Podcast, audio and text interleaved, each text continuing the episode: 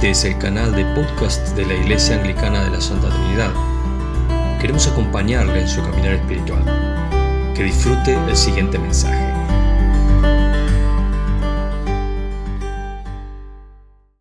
Hola muy queridos y extrañados hermanos.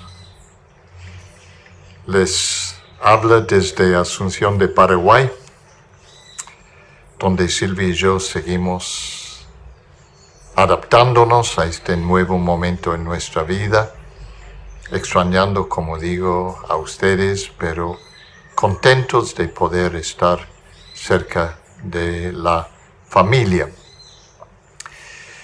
Y ahora entramos de nuevo en cuaresma.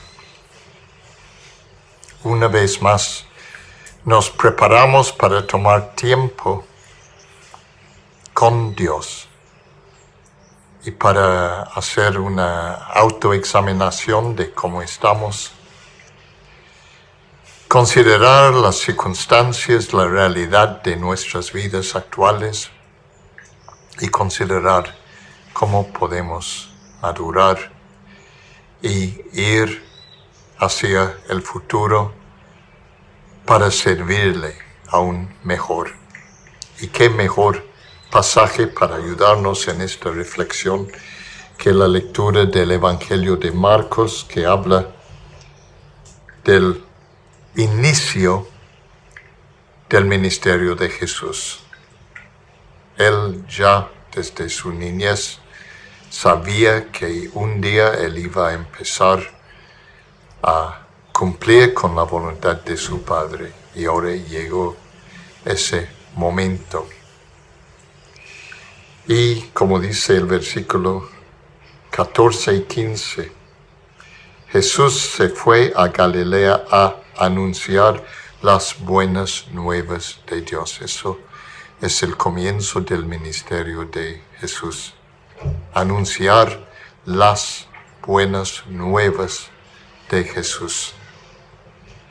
Pero no solamente va a anunciar, va a dar su vida como parte de este mensaje de las buenas nuevas. Y luego sus palabras, el reino de Dios está cerca arrepiéntense y crean las buenas nuevas. Cuaresma nos trae de nuevo a un momento de arrepentimiento en cuanto a la vida anterior y la determinación, la decisión de creer las buenas nuevas. Pero antes de iniciar Jesús tuvo que tomar dos pasos importantes. Primer paso, se va a su primo Juan el Bautista y pide que le bautice, pero no dice su primo.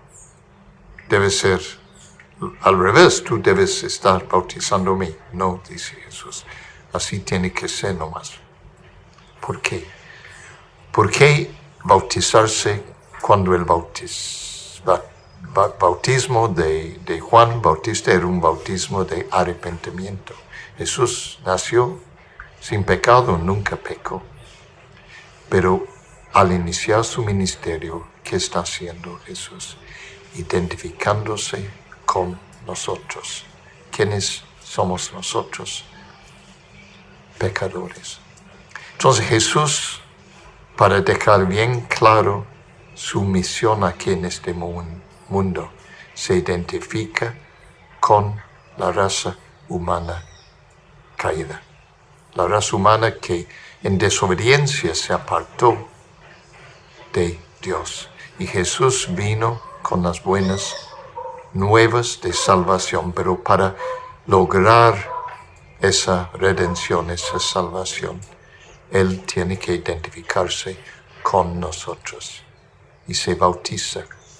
Y Dios afirma lo que Él está haciendo. Lo afirma primero hablándole y dice, tú eres mi hijo amado, estoy muy complacido contigo. Él está afirmando la decisión de Jesús de identificarse con nosotros y le está asegurando de su amor y luego baja como paloma sobre Jesús. El Espíritu Santo tiene la presencia de Dios Padre y Dios Espíritu Santo sobre el inicio del ministerio de Jesús el Hijo de Dios. Primer punto, se identifica con nosotros. Tenemos un amigo en el Hijo de Dios que no se aparta de nosotros, no obstante nuestro estado de pecado. Se acerca y se identifica. Buenas nuevas, buenas noticias. Y luego, impulsado por el Espíritu Santo, no va a Jerusalén para empezar a predicar, para proclamar, para hacer milagros. Va al desierto. Estuve en ese desierto más que una vez. No es un lugar muy agradable. Se va al desierto, desierto y ahí enfrenta la realidad de la tentación, las fuerzas y poderes malignos y Satanás mismo. Antes de hacer lo que Dios le había llamado a hacer, Él va al desierto para enfrentar todo lo malo, tentación, pecado, la presencia maligna de Satanás. Y lo hace con éxito, sin caer. Cuando Satanás tentó a los primeros seres humanos, nosotros caímos y desde ese momento todos nacemos en pecado. Jesús vino sin pecado para vencer ese enemigo, el enemigo del pecado, el enemigo de la muerte que resulta del pecado. Y luego empieza su ministerio. Ahora, ¿qué nos toca a nosotros? yo te recomiendo con respeto. Vas por el mismo camino, pero en vez de identificarte con la raza humana pecaminosa, tú vas en el bautismo identificándote con Jesús, diciendo, estoy arrepentido de mi vida como pecador y quiero identificarme con el Hijo de Dios que vino para traerme no solamente perdón de mis pecados, sino una nueva vida. Y luego, la expresión bíblica es Dios nos justifica por fe. ¿Qué es eso? Él toma nuestro pecado y lo ve sobre su Hijo en Jesús, ve la justicia de Jesús y lo ve sobre nosotros. Dios no solamente me perdona, me justifica. Yo, pecador, vivo justificado en la presencia de Dios. Y Él dice a mí las mismas palabras, tú eres mi Hijo amado. Escucha en estos días de cuaresma, escucho a Dios afirmándote por la fe que tú tienes en su Hijo, nuestro Salvador. Y luego en Cuaresma, toma tiempo para enfrentar la realidad de la maldad del pecado. Enfrenta el hecho de que si tú no reconoces lo terrible que es el pecado, lo terrible que son las fuerzas de maldad en este mundo, nunca vas a poder vencer al pecado. Siempre vas a estar pensando, estoy bien. Tenéis que enfrentar la realidad de la maldad en tu vida, examinando tu corazón y luego diciendo en la presencia de Dios las palabras de Isaías cuando vio a Dios santo, santo, santo en el templo. Ay de mí, ay de mí el día de Pentecostés, cuando el apóstol Pedro predica el Evangelio, los que no se burlan se arrepientan y dicen, ¿qué hacemos pues? El que se cree cristiano que no ha gritado en desesperación en un momento en su vida, ¿qué hago pues? Tiene que considerar seriamente su fe en Cristo.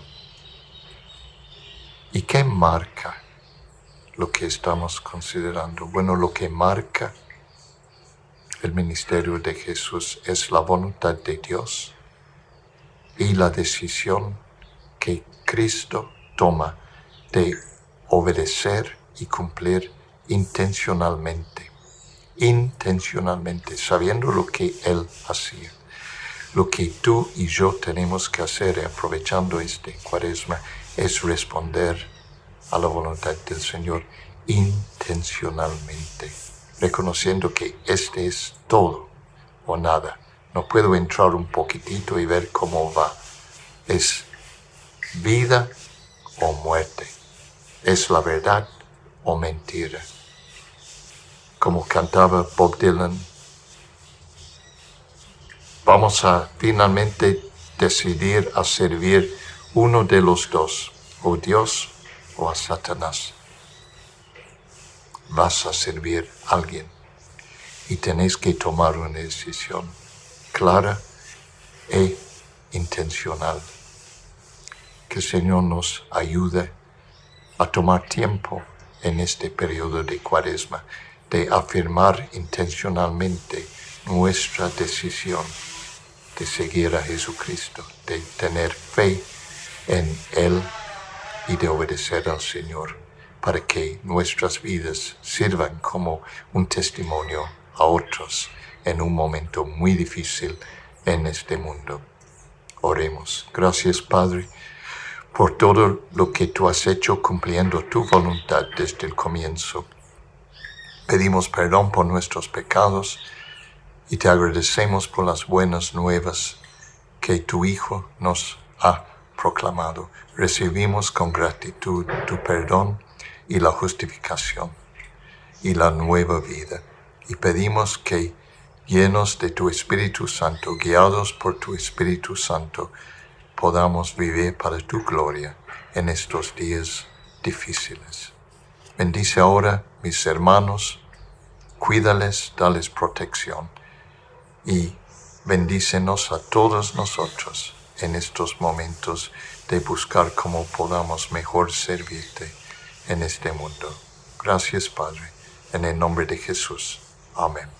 Amén. Que el Señor les bendiga. Esperamos que el mensaje haya sido de bendición para su vida. Si no lo ha hecho aún, puede suscribirse para recibir el aviso del próximo. Por consultas o para apoyar esta tarea, puede escribir a lomas.anglicana.org Bendiciones.